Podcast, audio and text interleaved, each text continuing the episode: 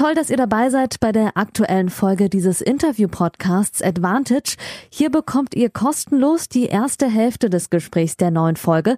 Das Gespräch endet nach der Hälfte des Interviews und das gesamte Interview, das gibt's exklusiv auf der Patreon-Seite dieses Podcasts unter www.patreon.com slash advantagepodcast. Und jetzt viel Spaß beim Hören.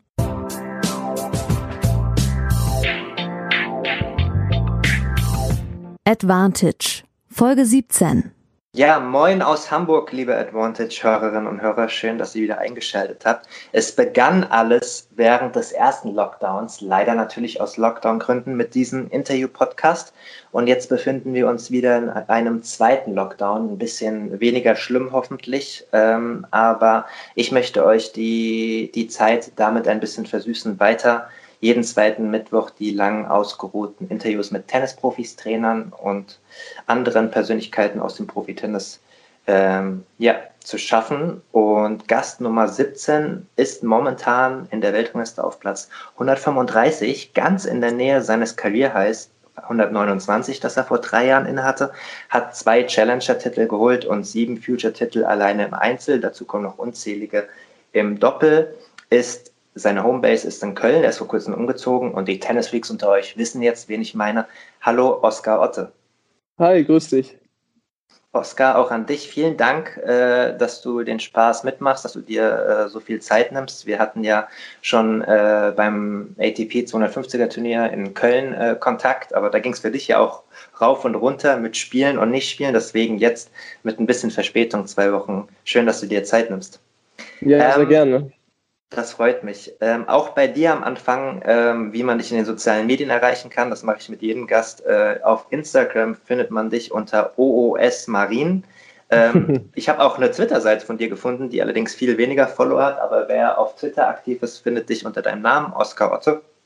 Und natürlich auch den Podcast könnt ihr auf Instagram folgen, mittlerweile 600 50 Follower. Danke dafür unter Advantage-Podcast, auf Twitter AdvantagePOD und auf Facebook Advantage Podcast in einem Wort. Und bevor wir anfangen, noch ein ganz großes Danke an mittlerweile fast 30 Patreons, die diesen Podcast unterstützen und dafür sorgen, dass ich diesen Podcast regelmäßig, unabhängig und werbefrei produzieren kann. Damit unterstützt ihr den Podcast und meine Arbeit als investigativer Journalist. Vielen Dank dafür an die neuesten Patreons, äh, George, Charlotte und Anja.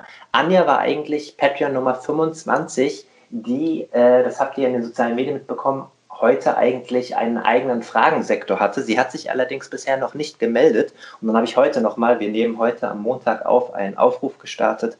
Und ähm, ja, jetzt ist es Malte geworden und Malte hat heute drei Fragen frei. Dazu später mehr. Oskar, jetzt endlich zu dir. Ähm, ich habe ähm, in Köln unter anderem mit Yannick Born gesprochen, ein bisschen über dich, um ein paar Hintergrundinfos zu bekommen, den du auch aus, der, aus Bundesliga-Zeiten in Köln kennst.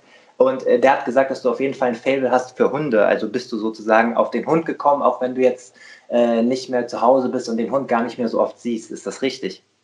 Das ist korrekt. Also ich habe schon, also meinen ersten Hund, äh, der ist jetzt gerade bei meiner Mama, den haben wir schon ein paar Jahre, aber ich bin jetzt, wie gesagt, vor ein paar Wochen mit meiner Freundin, der Emma, sind wir nach Essen gezogen haben vorher in Köln gewohnt und wir beide wollten eigentlich immer die ganze Zeit schon einen Hund haben, auch schon seit ein, zwei Jahren. Und wir haben uns jetzt tatsächlich auch einen eigenen geholt. Der liegt auch gerade auf meinem Schoß, um ehrlich zu sein, weil äh, die Freundin ist außer Haus und ich passe gerade ein bisschen auf den auf. Und ähm, ja, ich bin total hundeverrückt. Ich hatte als kleiner Junge leider eine Hundehaarallergie. Oh und ähm, dann war unser erster Hund, das ist ein Cockapoo, also so ein Mix aus Cocker Spaniel und Pudel. Das ist so ein Hypoallergener. Ähm, da habe ich dann zum Glück gar nichts gemerkt und jetzt haben wir einen Cocker Spaniel, also die Haaren normalerweise auch sehr viel, aber da merke ich gar nichts mehr, deswegen bin ich total happy, dass diese Allergie Gott sei Dank weggegangen ist. Super. Wie, wie heißt der Hund, der gerade auf deinem Schoß liegt? Der kleine Mann heißt Hank.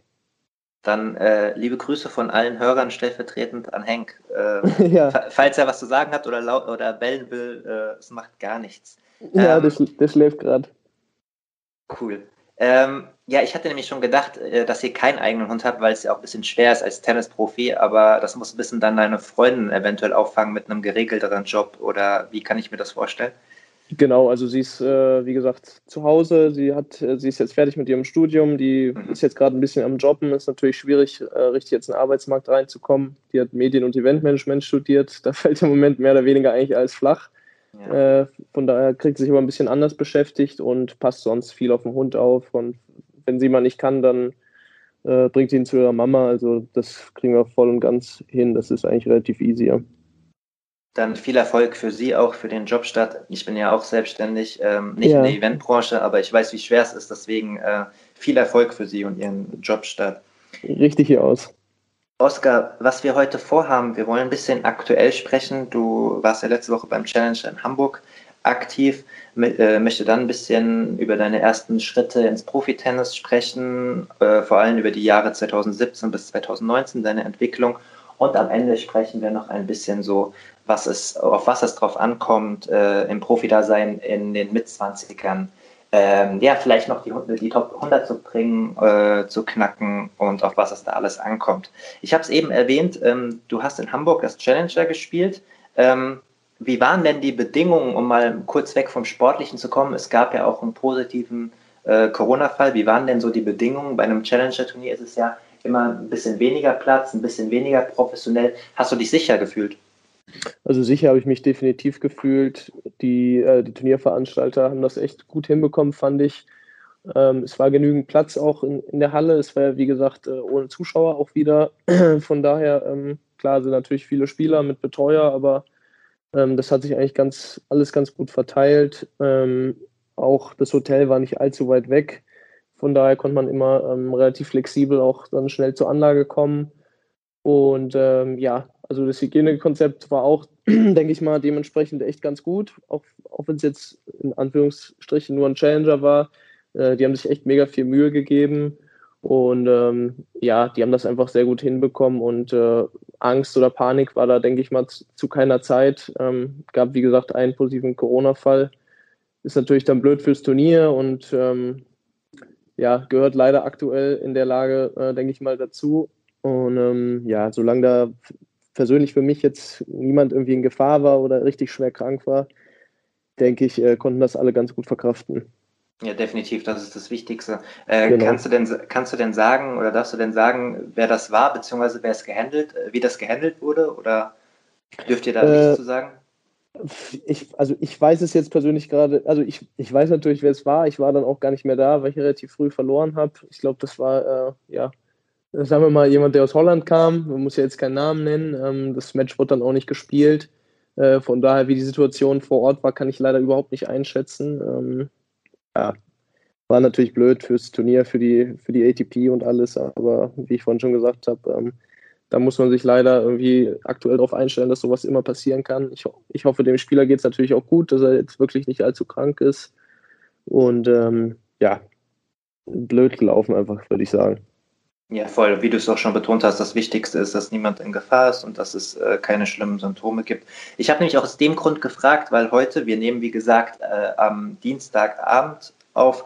Heute ist ähm, vom Masters in Paris auch bekannt geworden, dass der Franzose Motet positiv getestet worden ist, nachdem er bereits auch ein Match gespielt hat. Also Marin Cilic, sein Zweitrundengegner, kriegt jetzt ein Walkover. Ähm, ja. Ist ja auch immer total individuell, äh, wie man dann damit umgeht. Also es kann jetzt ja vermehrt passieren, dass Spieler ähm, vielleicht ein paar Tage, nachdem sie schon im Turnier waren, positiv getestet worden sind.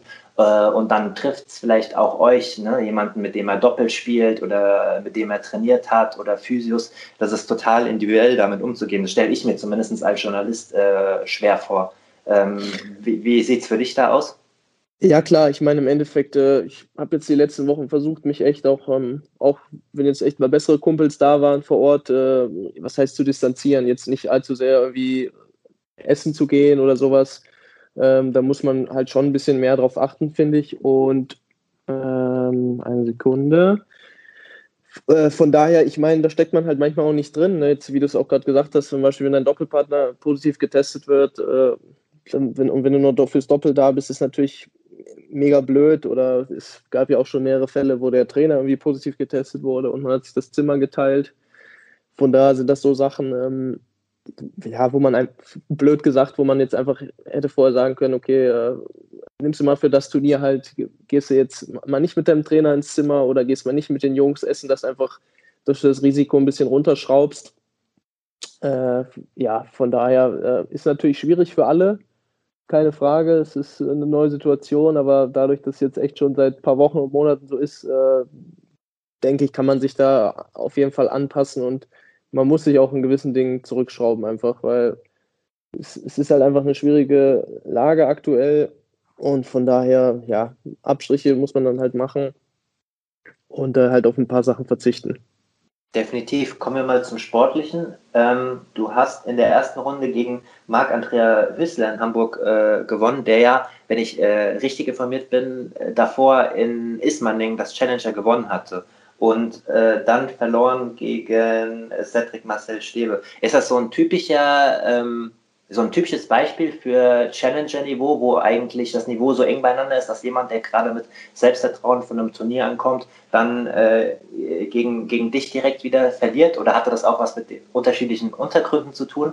Ähm, erzähl mal ein bisschen, wie, wie du das betrachtest. Ja, es gibt natürlich immer verschiedene Punkte. Ähm, die Matches auf dem Level, finde ich auch, sind echt sehr hohe äh, Prozentzahl äh, Tagesform. Ich glaube, an dem Tag äh, hatte ich echt ein gutes Level erwischt.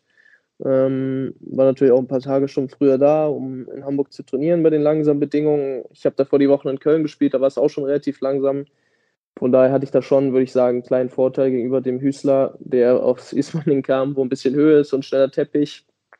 Ähm, ich habe einfach an dem Tag, fand ich, echt boxsolide gespielt. Ähm, er hat trotz, nichtsdestotrotz äh, auch sehr gut gespielt, fand ich. Der hat ein mega gefährliches Game äh, auf jedem Belag. Äh, ja, ich habe es einfach an dem Tag besser umgesetzt bekommen.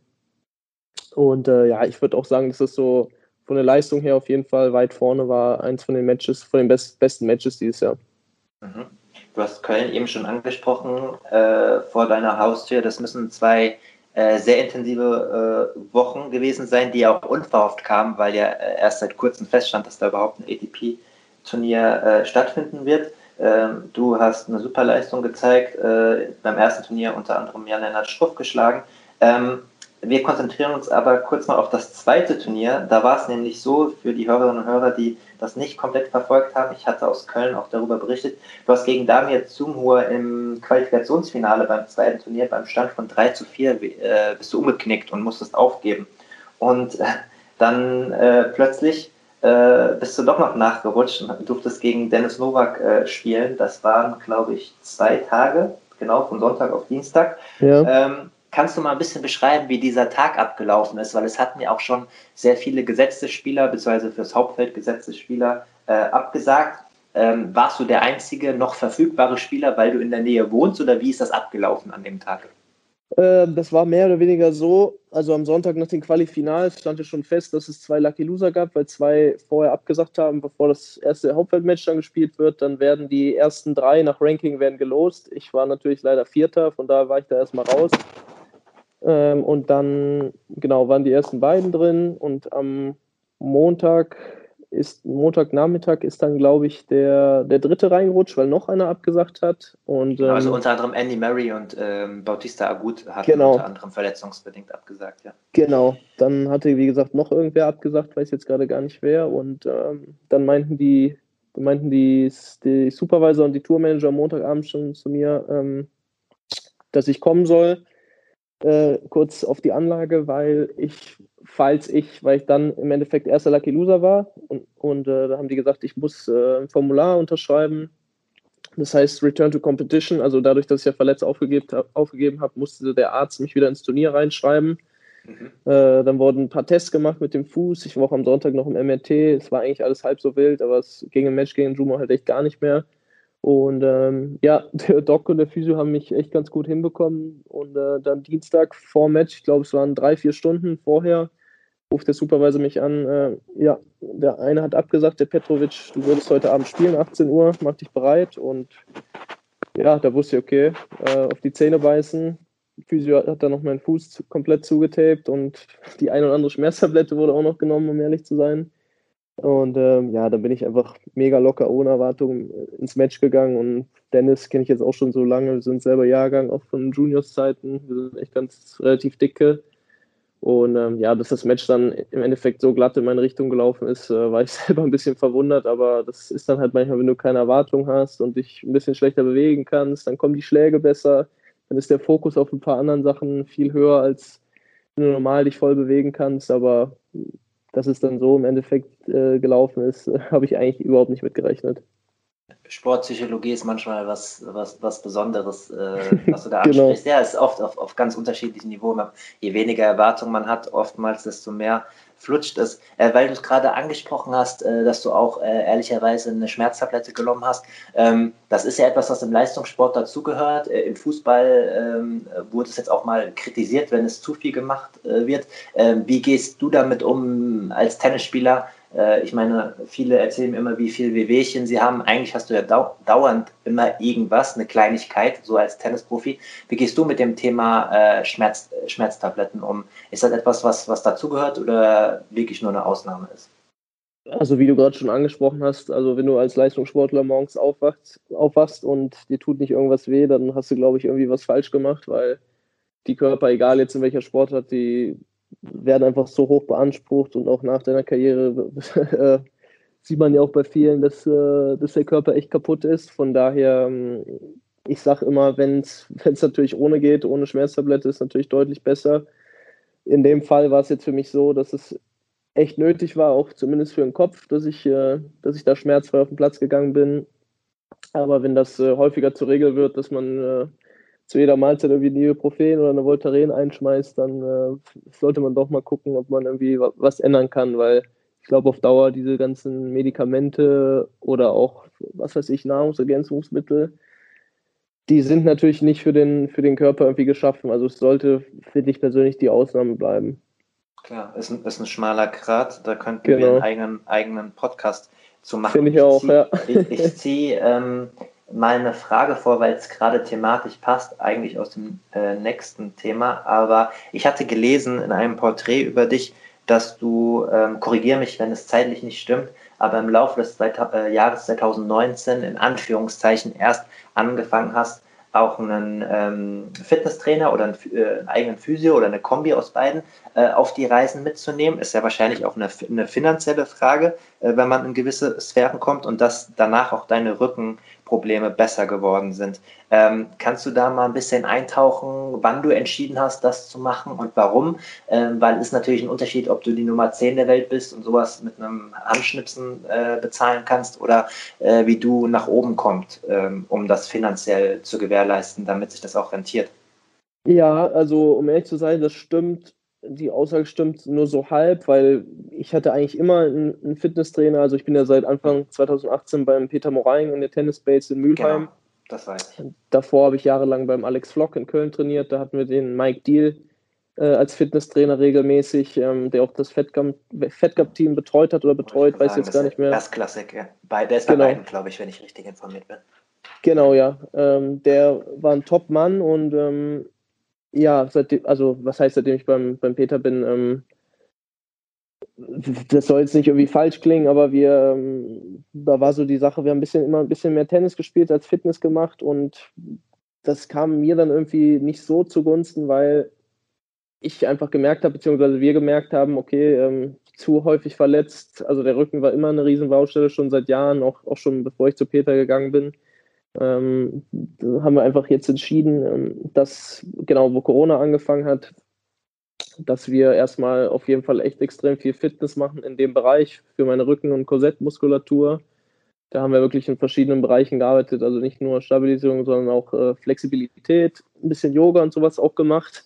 Okay. Und ähm, da hat man dann einfach gemerkt, beziehungsweise Peter hat auch gemerkt, okay, ähm, das schlägt mega gut bei dir an. Ich habe wirklich im Training und im Alltag ähm, und auch als dann die Turniere losgingen, diese German DTB Pro Series, Series oder die IPL, vom, vom Julian Lenz und vom André Begemann. Ich habe meinen Rücken gar nicht mehr gemerkt und haben wir entschieden, okay, da müssen wir einfach mega am Ball bleiben. Dann haben wir nochmal einen Konditrainer wochenweise nochmal auch extra äh, einberufen lassen, wo wir da auch nochmal mega viele Schwerpunkte gesetzt haben. Und ähm, ja, seit, seitdem dieses positive Feedback von meinem Körper auch kommt, ist äh, mein Peter, äh, mein Peter, sag ich, mein Trainer, der Peter, äh, einfach bei mir noch mehr darauf fokussiert, dass ich täglich meine ganzen Gymnastik- und Stabilitätssachen mache. Und äh, ja, da haben wir einfach so einen kleinen Umschwung mehr oder weniger ins Training gebracht, würde ich sagen, dass mehr der Fokus bei mir zumindest auf dem körperlichen liegt als auf dem tennisspielerischen. Und das hat einfach mega gut angeschlagen. Also ich habe wirklich gar keine Probleme mehr. Klar kommen dann so blöde Sachen dazu, dass ich mir im Match mal den Fuß vertrete oder ähnliches, aber das kann man ja schwer beeinflussen.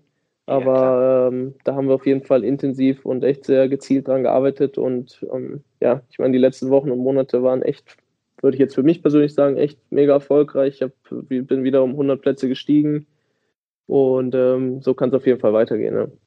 Definitiv, der Aufstieg äh, ist nicht im Verborgenen geblieben. Und das hat ja auch immer Gründe. Deswegen cool, dass du es gerade nochmal so ein bisschen ähm, ja, entschlüsselt hast. Äh, da, da fallen mir direkt zwei Nachfragen ein. Einmal, äh, wenn du auch ansprichst, ähm, Yoga etc., bist du jemand, der tendenziell offen ist für solche Sachen, die vielleicht auch mal ein bisschen, oh, Yoga, hm, äh, und du probierst alles aus, was hilft, oder bist du da eher so ein bisschen konservativ und vorsichtig am Anfang? Nee, also ich bin eigentlich bei solchen Sachen, zumindest wenn es um meinen Sport und meinen Beruf geht, bin ich für alle neuen Sachen offen. Von daher, ähm, das Yoga, ich hatte es auch schon ein paar Mal vorher gemacht. Ähm, ich meine, als Tennisspieler dehnt man sich eh regelmäßig, aber das ist nochmal was anderes, wenn du so in so einen Yoga-Flow kommst und da sind nochmal andere Sachen dabei.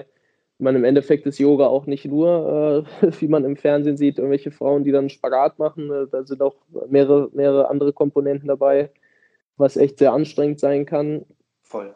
Und ähm, ja, da bin ich mega offen für. Also es macht natürlich auch immer Spaß, wenn man was Neues macht, auch wenn es anstrengend ist wenn du echt jeden Tag das Gleiche machst, ähm, sagen wir jetzt mal blöd gesagt, wie in der Leichtathletik als Sprinter, wo du echt äh, everyday äh, die gleichen Sachen machst. Das soll, ich will das jetzt nicht irgendwie schlecht, schlechter reden, das ist auch äh, mega tough mental und körperlich, aber als Tennisspieler sind einfach äh, so viele andere Sachen, die du noch machen musst im, im körperlichen Bereich und wenn du da ein bisschen Abwechslung reinbekommst, finde ich, ist das natürlich super. Und die zweite Nachfrage, nochmal finanzieller Natur, musst du als Spieler in deiner Ranking-Position dann auch, wenn dir etwas so gut tut, in finanzielle Vorleistung gehen, was sich vielleicht mit den Preisgeldern noch nicht rentiert, aber du weißt, wenn ich das weitermache, komme ich in Sphären, wo es sich dann auszahlt? Oder ist das finanzielle Investment da nicht so hoch, wie ich es vielleicht jetzt einschätze? Für einen äh, Fitnesstrainer, Physio, Mitreisen, Hotelkosten etc.?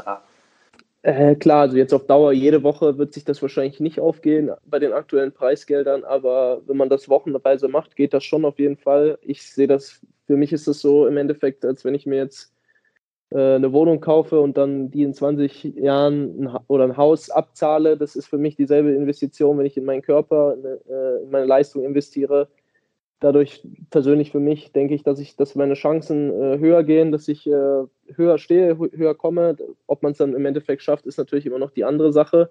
Aber ähm, das ist auf jeden Fall für mich eine mega sinnvolle Investition. Ich habe das auch eigentlich immer gesagt, äh, wenn ich da in diese Bereiche komme, also jetzt, wie ich jetzt stehe und ja, ein paar tausend Euro übrig sind oder so, dann würde ich das gerne auf jeden Fall in mein Tennis stecken, als irgendwie in, äh, ein cooles Auto oder was weiß ich. Mhm. Und um das mal thematisch abzuschließen, ziehe ich auch die erste von drei Fragen von meinem Patreon Malte, einer von 27 Unterstützern auf äh, www.patreon.com slash Advantage Podcast. Da könnt ihr den Podcast für 5 Euro im Monat unterstützen und bekommt alle vier Folgen jeden Mittwoch äh, zuerst und in voller Länge. Ähm, Malte hatte unter anderem gefragt nach einer Ernährungsumstellung, bei der er von dir gehört hat. Ich habe dazu ja. jetzt nichts gelesen, aber vielleicht kannst du was dazu sagen, weil das gehört ja auch dazu. Es gibt ja ganz viele Tennisspieler, die auf unterschiedlichste Sachen äh, verzichten und sich da mehr Energie holen. Hast du irgendwas in der Vergangenheit geändert, was dir gut tut als Sportler bei der Ernährung? Das war seine auf, erste Frage. Ja, auf jeden Fall. Es, äh, es hat auf jeden Fall richtig gelesen. Ich bin seit klein auf, habe ich leider extrem viele Allergien. Ich hatte das ja schon mit dem Hund angesprochen. Das ist leider mhm. auch bei, bei Nahrungsmitteln und anderen Sachen äh, sehr viele Kreuzallergien über die ganzen Pollen und Gräser. Das, das kreuzt sich alles mit, äh, mit Nahrungsmitteln auch. Ja, okay, Von daher ähm, bin ich da seit klein auf ein bisschen äh, ja, limitiert, würde ich sagen. Und ähm, vor ein paar Jahren, ich glaube, das war Ende 2016, ähm, das habe ich sogar damals mit dem Andy Mies, mit dem Andreas Mies zusammen gemacht, äh, weil wir da zu der Zeit echt viele Turniere gespielt haben und wir haben eigentlich immer das gegessen, worauf wir Bock hatten, so mehr oder weniger. Und beide waren echt immer so müde und träge tagsüber, wollten immer mittags einen Nap machen und da haben wir gesagt, okay, lass, lass das mal abchecken. vielleicht steckt da ja mehr dahinter. Und dann sind wir beide zum, zum Doc in Köln gegangen, äh, in der Mediapark-Klinik und haben da so einen relativ großen Bluttest machen lassen auf äh, Allergien und Nahrungsmittelunverträglichkeiten. Und da ist bei mir rausgekommen, dass ich halt äh, keine Getreidesorten und Milchprodukte vertrage. Und ähm, ja, seitdem, am Anfang habe ich es echt radikal gemacht. Da habe ich leider auch ein paar Kilos dann verloren, weil du kannst halt echt deutlich weniger Sachen essen, auch wo viele Kalorien drin sind, etc. Und äh, ich habe aber mittlerweile echt ein gutes, äh, gesundes Mittelmaß gefunden und äh, ja, ernähre mich mittlerweile, also tagsüber, wenn ich Training habe oder vor Match, echt fast ausschließlich glutenfrei und äh, ohne Milchprodukte und abends, wenn ich dann mal Bock habe, dann versuche ich schon mal ab und zu zu cheaten, weil, ja klar, eine Pizza oder ein Burger mit dem Brötchen oder was auch immer, das schmeckt Skandal. natürlich einfach Skandal. Ja, schmeckt natürlich einfach geiler. Moskau und so unprofessionell. Nein, Spaß. schmeckt natürlich geiler, als wenn du dann abends dann nochmal die Hähnchen, äh, Reis, Gemüsepfanne isst zum, zum zehnten Mal. Aber ja, ich denke, wie bei allen Sachen, äh, die Extremsachen sind immer schwierig. Also finde ich, sehr, sind sehr kritische Punkte. Und äh, ich denke, da, also ich persönlich habe dann ein sehr gutes Mittelmaß gefunden und das ist ja für mich einfach äh, auch dementsprechend zugunsten gekommen. Ja. Mhm. Ja, cool, dass du das alles mal ein bisschen aufdröselst, weil ich habe immer das Gefühl, dass, wenn ich mich mit Tennisfans unterhalte, die denken immer so, ja, in den Top 100 oder im absoluten Weltklassebereich, die sind dann so krass, ähm, ja, professionell in allen Belangen, aber mittlerweile ist egal, ob du, wie du jetzt um die 130 stehst und die Nummer 240, da sind auch ganz viele, die wirklich alles danach ausrichten. Deswegen finde ich es immer gut, wenn da Einblicke von den verschiedenen Punkten kommen. Deswegen auch super Frage von Malte. Wir hören später nochmal von ihm. Aber weil ja. du Andreas Mies äh, von dir aus erwähnt hast, das läuft, das flutscht hier, ziehe ich auch mal was vor, was ich eigentlich später machen wollte. Weil was ja. viele, was viele Hörer, ja, du schmunzelst schon, weil was viele Hörerinnen und Hörer vielleicht nicht so auf dem Schirm haben, heute ist Andreas Mies ja als äh, erfolgreicher Doppelspezialist an der Seite von Kevin Krawitz ähm, bekannt. Kevin Krawitz auch unter anderem in Folge 7 oder 8, glaube ich, von Advantage Podcast zu Gast gewesen. Ähm, er hat früher auch wahnsinnig viel mit dir gespielt. Ihr habt auch äh, sehr viele, vor allem auf der Future Tour, erfolgreich zusammengespielt.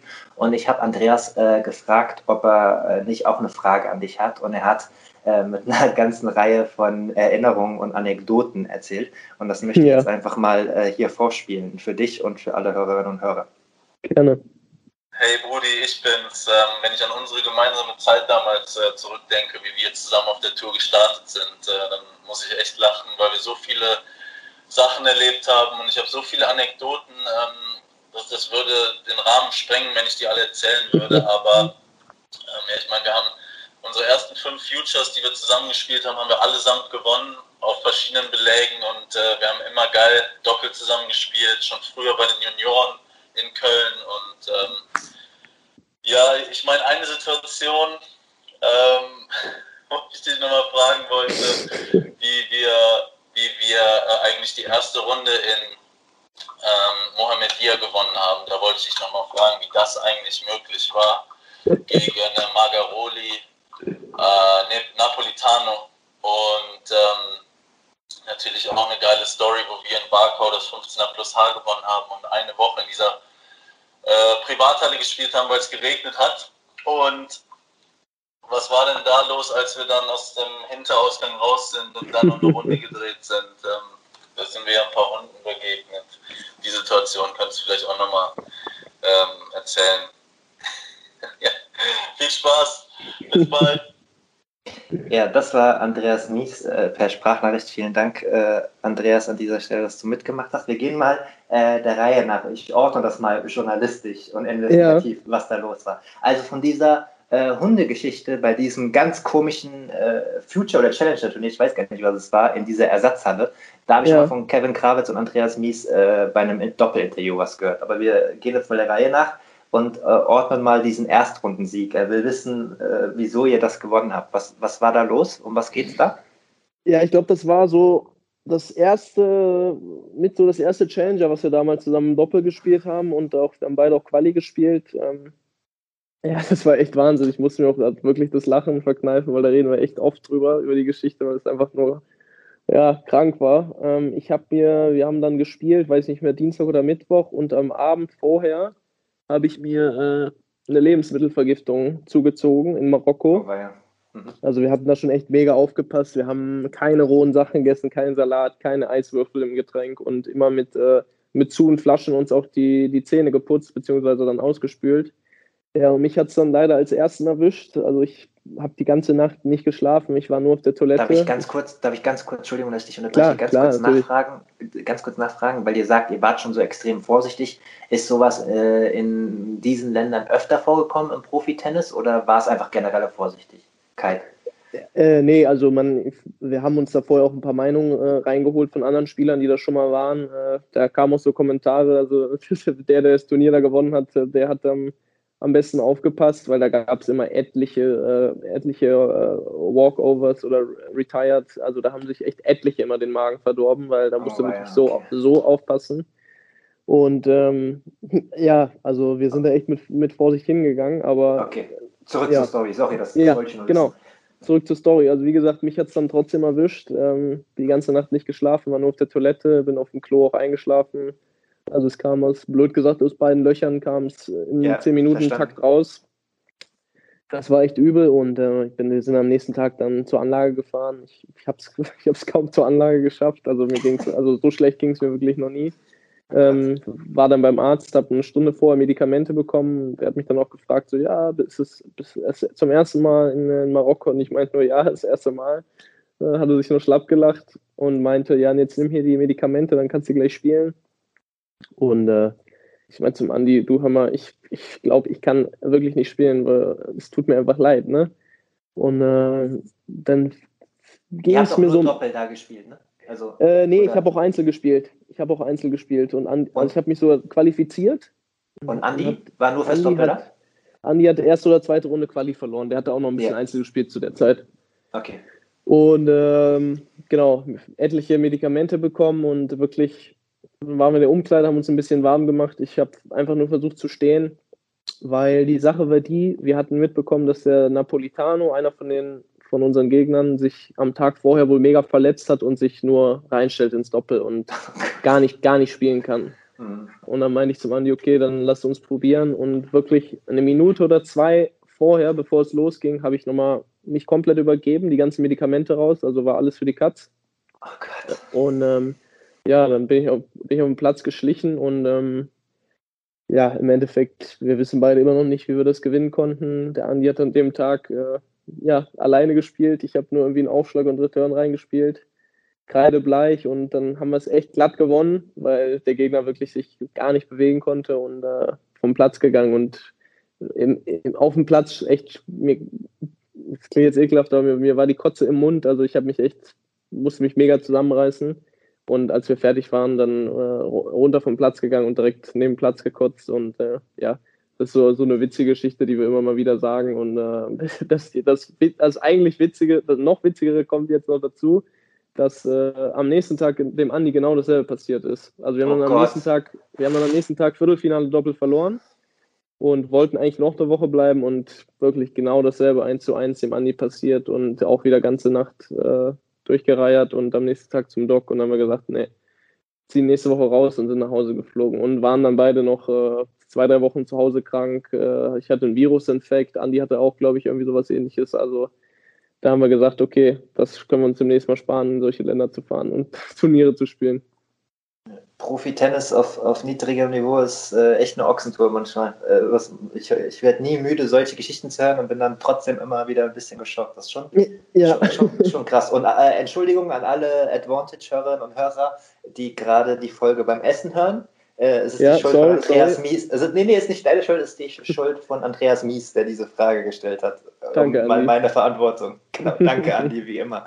Ja. Okay, äh, das, dann haben wir das mal geklärt. Und, und den zweiten Teil der Sprachnachricht, da geht es um dieses berüchtigte Turnier, was in einer Ersatzhalle von so einem Privatmann gespielt worden ist. Da habe ich auch schon mal Teile der Story gehört. Was, was war da genau los? Und am Ende vor Hunden geflüchtet. Genau, also da hat es wirklich die ganze Woche durchgeschüttet. In Barkau in Rumänien war das äh, damals, auch, auch schon ein paar Jahre her. Und ähm, die hatten irgendwie keine Tennishalle. Also da gab es, keine Ahnung, gab es einfach irgendwie nicht. Und dann war da irgendwie so ein, so ein Millionär dann unter denen, der hatte so ein fettes Anwesen und halt einen Hallen Indoor-Clay-Platz, weil das Turnier wurde ja auf Clay gespielt und ja, und dann haben wir da ein paar Matches gespielt und dann weiß ich gar nicht mehr, nach welcher Runde es war. Äh, sind wir dann irgendwie da von da aus zu Fuß zum Hotel gegangen, weil es, es war nicht so weit oder ich weiß, ich weiß gar nicht mehr genau. Wir sind auf jeden Fall rausgegangen da bei der Halle und dann war da so ein, so ein Riesenpark, so eine Riesenwiese und da lagen einfach etliche Hunde. Also und ich, Hundeverrückter, natürlich wollte direkt hingehen und Andi meinte so, nee, pass auf, pass auf, das sind hier wilde Hunde, die beißen und alles. Und dann waren auch sogar noch ein paar paar Welpen dabei und ich wollte unbedingt hin und ähm, ja, sind wir leider ein bisschen zu nah rangegangen und auf einmal sind ein paar Hunde hochgesprungen und uns echt hinterhergerannt und ich weiß auch nicht mehr genau, wie es dann wirklich war. Wir sind einfach nur gerannt, weil die waren mega aggressiv und Andi ist dann, glaube ich, irgendwie über einen Zaun gesprungen und ich bin über so ein Gebüsch gesprungen, in eine Pfütze rein und äh, ja, das war einfach, ja, da lachen wir jetzt auch Jahre später immer noch drüber und das sind einfach so Geschichten, die wir echt, wenn wir uns mal sehen, wir gucken uns an und müssen einfach nur lachen, auch wenn es schon Jahre her ist und ja, es eigentlich mehr oder weniger auch echt gefährlich war, weil wenn du da in Rumänien vom Hund gebissen wirst, voll, dann, äh, voll. kannst du erstmal, glaube ich, direkt äh, ins Krankenhaus und äh, gucken, dass du nicht irgendwie Tollwut hast oder irgendeine andere Krankheit. Ne? Wer die Fassung von Andreas Mies möchte zu dieser Geschichte, googelt mal äh, Andreas Mies, Kevin Krawitz, Sportschau-Interview ATP Finals 2019. Da kommt, langes, äh, da kommt, ein langes, Interview damals zu ihrer ersten Premierenteilnahme bei den ATP Finals, jetzt genau vor einem Jahr. Und äh, ein Teil des schriftlichen Interviews müsst ihr mal ein bisschen rumscrollen. Da ging es auch um Anekdoten von früher. Da hatte er das schon mal erzählt, deswegen kam mir das in der Sprachnachricht ja. bekannt vor. Äh, Andreas, äh, falls du äh, reinschaltest, nochmal danke. Die habe ich schon vorhin am Handy danke gesagt, dass du den Spaß mitgemacht hast. Ähm, weil ich habe ja eingangs erwähnt, ich äh, habe, als ich die Folge recherchiert habe, ist mir das nochmal bewusster geworden, wie viel ihr eigentlich gespielt habt. Und heute ist And äh, Andreas Mies ja als Doppelpartner von Kevin Krawitz bekannt. Ähm, wie, wie war das damals? Daran anschließend vielleicht auch von Malte seine zweite Frage. Der hatte nämlich dasselbe erkannt, dass du früher mit ihm viel gespielt hast. Und er fragt, stand es für dich auch mal äh, zur Debatte, dich ausschließlich aufs Doppel zu spezialisieren als Spezialist? Das war der erste frei zugängliche Teil der neuen Folge. Die zweite Hälfte hört ihr exklusiv auf der Patreon-Seite www.patreon.com slash advantage podcast. Dort könnt ihr mit einem kleinen monatlichen Beitrag dafür sorgen, dass es diese langen, unabhängigen Interviews ohne Werbung regelmäßig gibt und unterstützt zudem Yannicks unabhängige Arbeit als freier Journalist im Tennis-Doping- und Sportpolitikbereich.